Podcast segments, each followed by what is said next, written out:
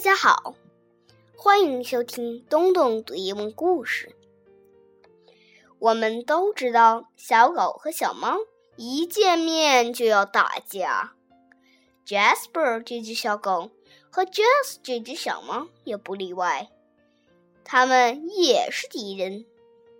可是有一天，当小狗 Jasper 发现小猫 Jess 困在房顶上时，他就出人意料的救了小猫。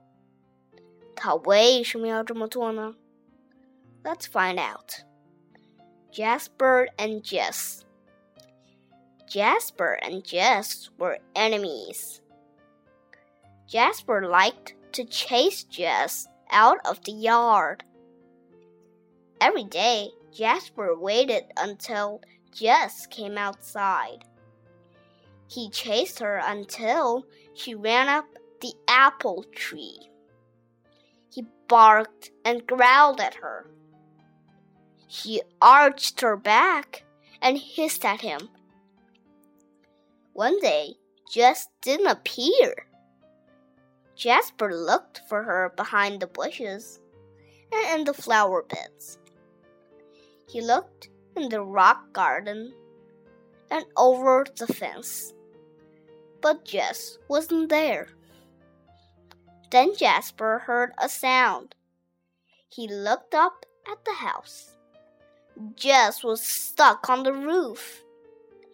Jasper went to have a closer look. Jess was hanging down from the gutter. Jasper ran up and down in the yard barking, but no one heard him. He scratched at the back door, but no one was at home.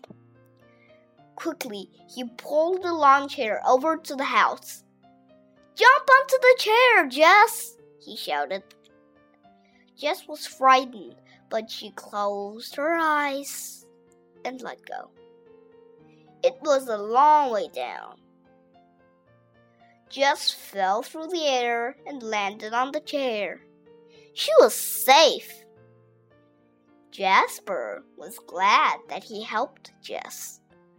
Now that he could chase her out of the yard again.